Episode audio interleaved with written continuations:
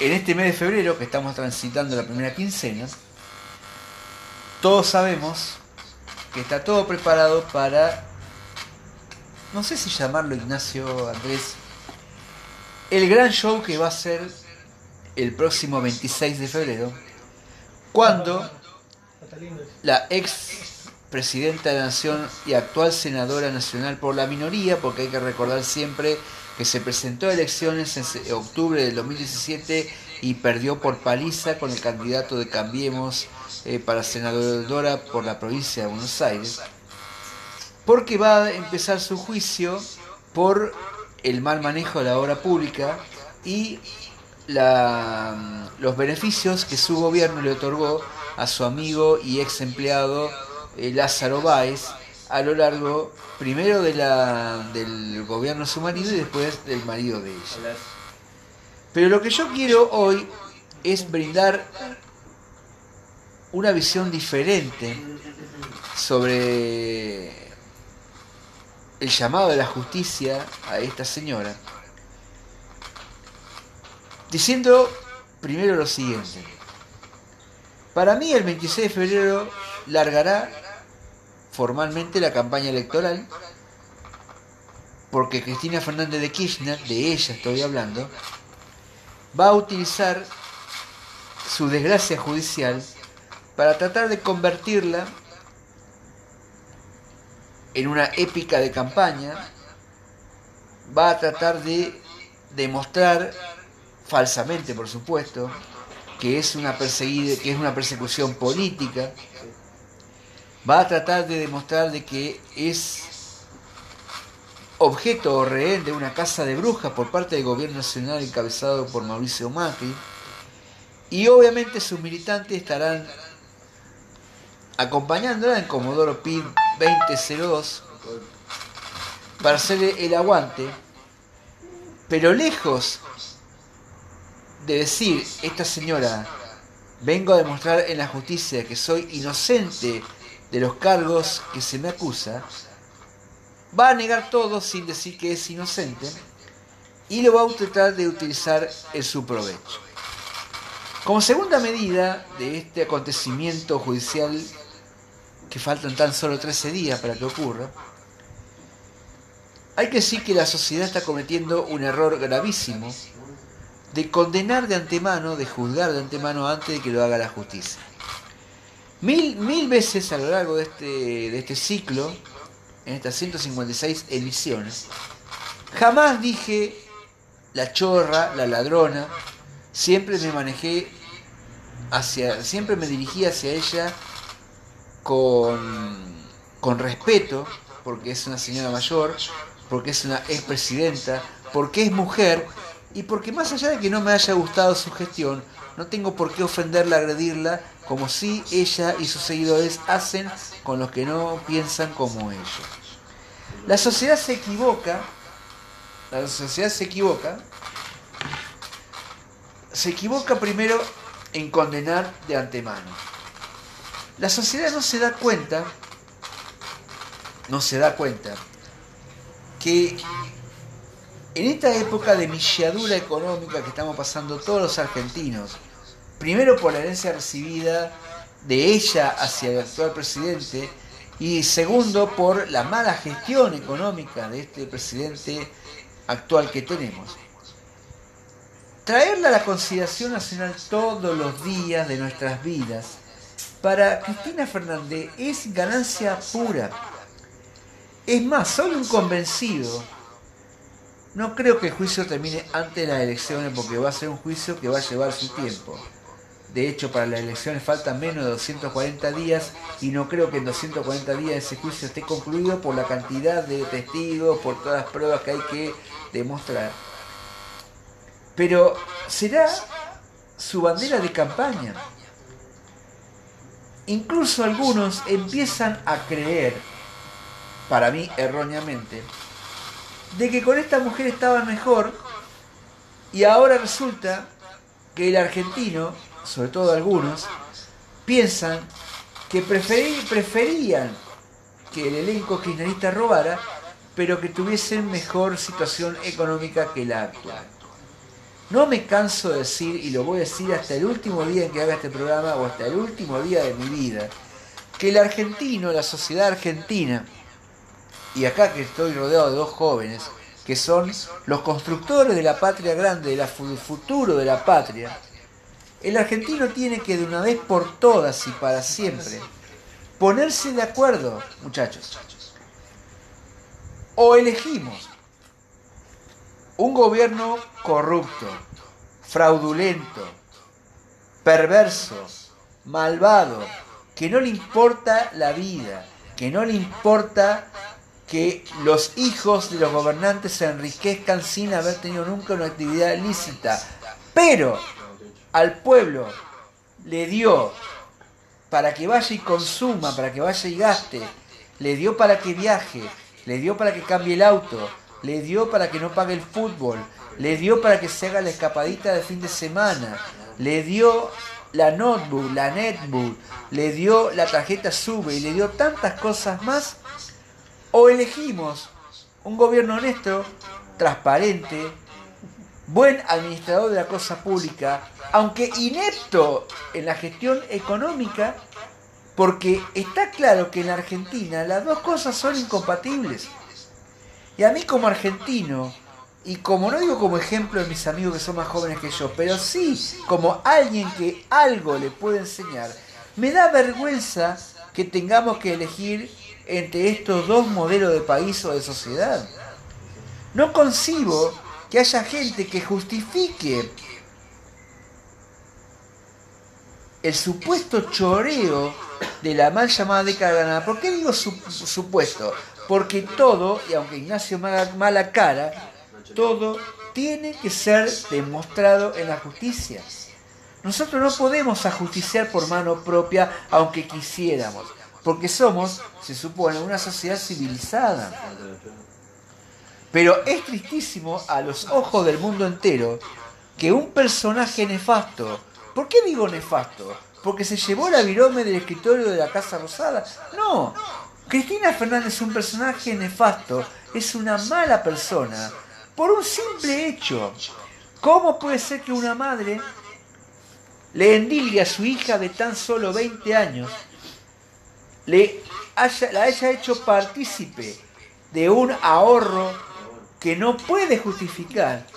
Una, una señorita que nunca trabajó en su vida y que tenía en una caja de seguridad en un banco 5 millones de dólares con fajos termosellados con el membrete del Banco Central. ¿Cómo una madre puede permitir eso de sus hijos? Nosotros, yo que ya mi madre, yo que a mi madre no la tengo más, pero los chicos que tienen a sus madres se cansarán de escuchar todos los días, nene, hacé las cosas bien. Nene, no dejes mal a la familia. Nene, que vos no seas el monje negro de nuestra familia. Por favor, Andrés que trabaja, nene, no te traigas nada al trabajo porque eso es robar. O Ignacio que hace marketing multinivel, no te quedes con la plata de tu cliente porque eso es robar. Seguramente, seguramente, seguramente, seguramente, nuestras madres nos hacen ese tipo de recomendaciones todos los días. Y yo sinceramente no la veo a Cristina Fernández de Kirchner diciéndole al nene grande con cara de bobo que nunca trabajó en su vida y que tiene 100 millones de pesos en un banco, nene, la inmobiliaria de los sauces tiene únicamente dos clientes, Lázaro Báez y Cristóbal López. Por ejemplo, creo que Lázaro, creo que el nombre de inmobiliaria era los sauces. No creo, no la veo a Cristina Fernández diciéndole a Florencia con cara de mosquita muerta, nena, no vayas, no lleves al banco, a la caja de seguridad, esos dólares que pertenecen al Banco Central. Después podemos discutir si robó o no robó al resto de los argentinos. Pero mucho más grave es que una madre haya hecho ricos a sus hijos sin haber nunca tenido una actividad lícita. Porque si bien la inmobiliaria que manejaba, que sigue manejando, Máximo, junto con San Felice, el histórico socio del padre, pero era una inmobiliaria que tenía, repito, dos clientes nada más. Y ahora empieza a trabajar Florencia de cineasta haciendo películas pedorras como El Camino de Santiago, que fue un fracaso estrepitoso y ni siquiera vendieron entrada porque sabía que nadie las iba a comprar. Y encima la entrada era gratuita y no fue nadie a ver esa película, pero aún así nunca hubiese podido juntar el dinero que juntó en un banco. Pero no me sorprende solamente esto, me sorprende los seguidores de Cristina que ya no les importa que Cristina limpie su buen nombre y honor. No les interesa. la facción kirchnerista que será el 30%, pero hoy nadie reúne el 30% de la adhesión para una futura elección. Ese 30% ya no le importa demostrar si ella es inocente o no. Lo único que le importa es torcerle el brazo a la sociedad, hacerle pito catalán a la sociedad y, quedar como los grandes vivos que tal vez, porque hay que comprobarlo, se llevaron todo, pero que no pagaron ninguna factura. Y esa es la Argentina de hoy. Me da lástima, me da pena este país. Y más pena y lástima me da el gobierno actual, que a falta de buenas noticias económicas, no digo que fomenta, pero porque la mano del gobierno seguramente debe estar en esta no digamos persecución política, pero si no caería en la misma eh, conjetura que hace Cristina Fernández. Pero en este atosigamiento judicial que tiene Cristina Fernández, y tal vez haya una mano de gobierno. Y no está bien, porque este gobierno fue votado para hacer las cosas distintas del anterior y está cayendo hasta ahora en los mismos vicios.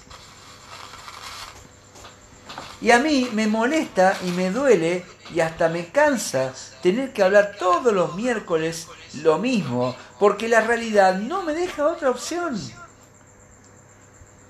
Hoy la escuché a María Eugenia Vidal, que me encanta, no lo voy a negar, me encanta y yo creo que es presidenciable, no para este año, pero sí para el, para el próximo turno, que será en 2023. Pero hoy sinceramente me indignó, porque fue un programa de radio, me indignó decir con mucho de soberbia, con un ego muy alto, con una autoestima por las nubes, decir, nosotros no somos los mismos que se robaron durante 15 años la plata de los bonaerenses o del país y que no había escuelas, que no había caminos que no había obras en los barrios. Señora Vidal, deje que lo diga la gente, no usted. Señor presidente, deje que lo diga la gente, no usted. Porque no se dan cuenta, Macri y Vidal, que con ese discurso flamígero sería si, eh, si hablamos de fuego, no, disculpen, no me sale la, palabra, con ese discurso incendiario, en lugar de achicar la grieta y traerle paz a los argentinos, que buena falta nos hace, es más bien todo lo contrario. El miércoles pasado, la columna del miércoles pasado, dije que estas son unas elecciones raras para los que no estamos ni con Cambiemos ni con Unidad Ciudadana, porque hay que aclarar, por más que hoy haya dicho la expresidenta que quiere juntar a todo el peronismo para enfrentar a Macri, no me siento identificado. Y no soy ni Unidad Ciudadana ni Cambiemos. Entonces, ¿qué opción me queda? Votar en blanco, porque no estoy de acuerdo con ninguno de los dos. Y no soy egoísta decir, ay sí, antes que, antes que vuelva la que supuestamente se llevó todo porque hay que comprobar la justicia, hay que esperar que la justicia determine que siga este gobierno que hasta ahora, en casi cuatro años, concretamente en 38 meses que cumplió de gestión, no ha acertado una medida. Y la Argentina no se puede dar el lujo de perder otros cuatro años ya perdimos cuatro años, tres, 38 meses con este gobierno. Perdimos 12 años con el anterior y tal vez perdamos los cuatro años que vienen. Nosotros que estamos viejos, tal vez ya no veamos la Argentina crecer, pero los jóvenes que tienen 30 y 26 respectivamente,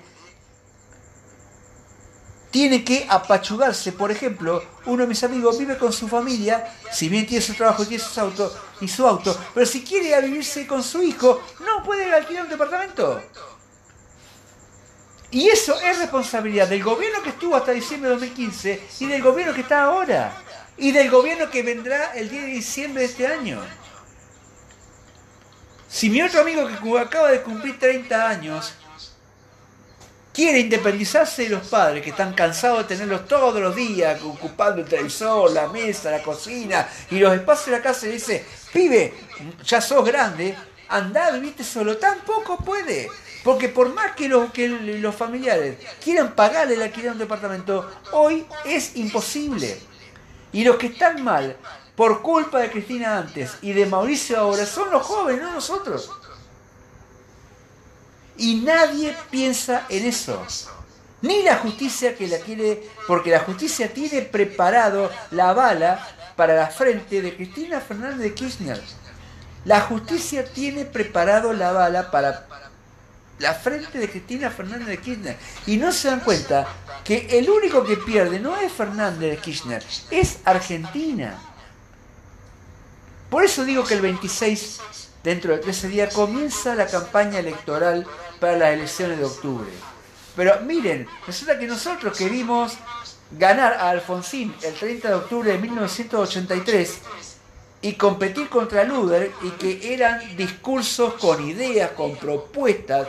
Ahora la campaña política es carpetazos judiciales. Y la pregunta que vengo haciendo hace 156 programas es ¿hasta cuándo Argentina puede aguantar así?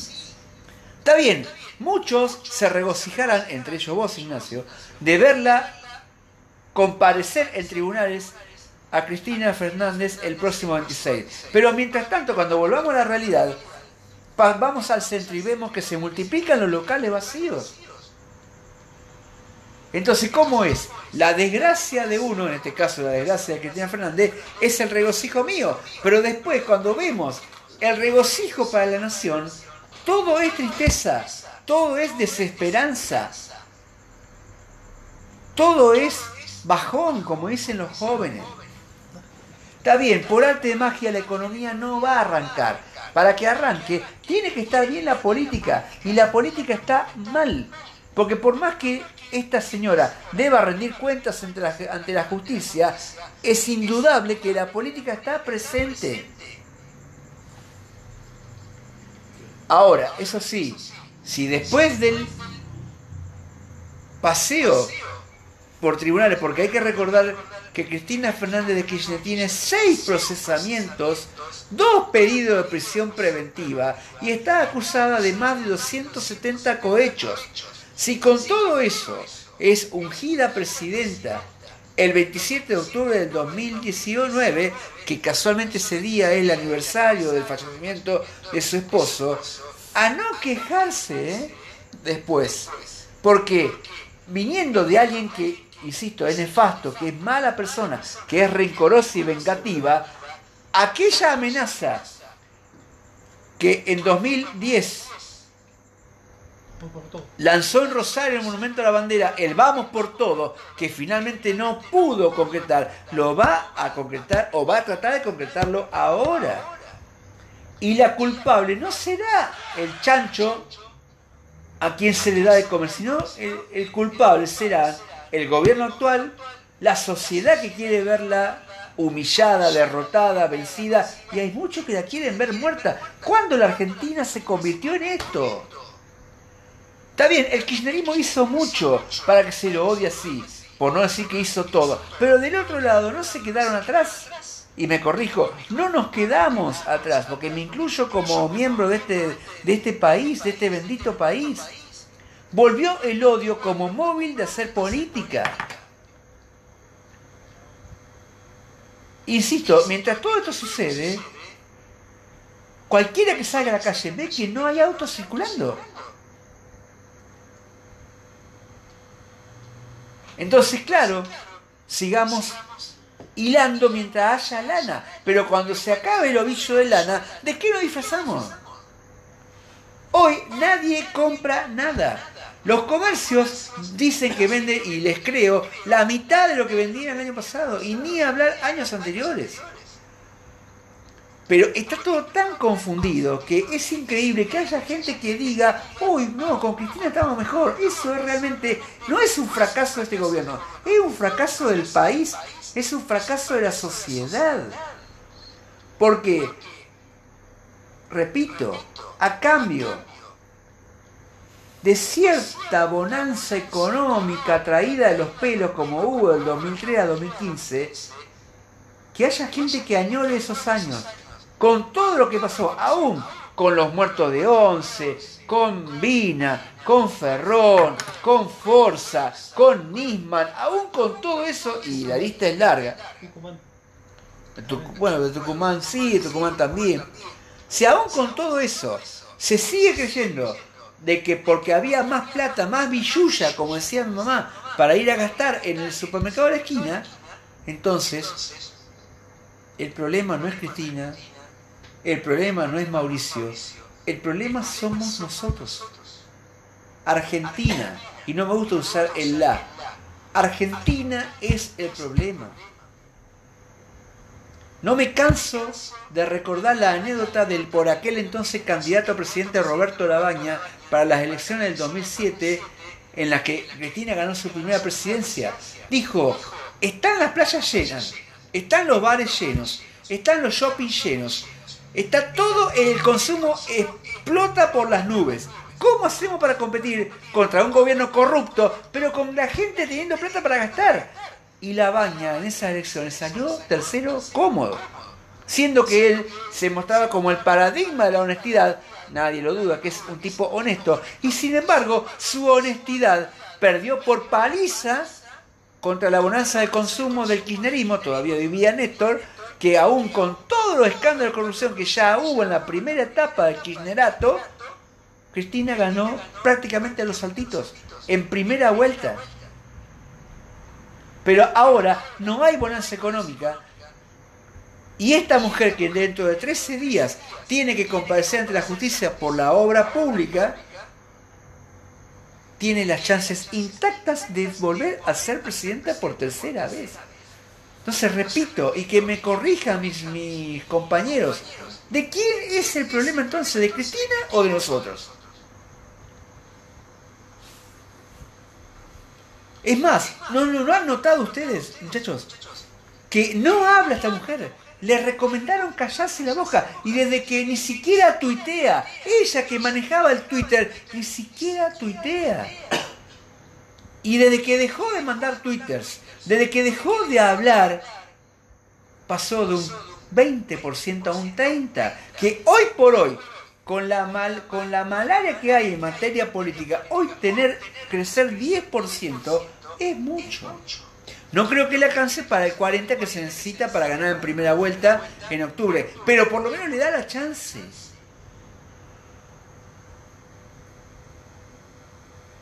Yo soy de los que piensan que finalmente no va a participar Cristina Fernández. No creo que llegue a participar, porque su techo es ese 30%. Difícilmente crezca ese 10% que le falta. Pero si este gobierno sigue sin dar el pinel y si la sociedad la sigue poniendo a consideración de la opinión pública todos los días, no es descabellado pensar que ese 10%, no digo que esté a la vuelta de la esquina, sino que sea un objetivo no muy difícil de alcanzar. Pero repito, que si eso sucede, a no llorar después.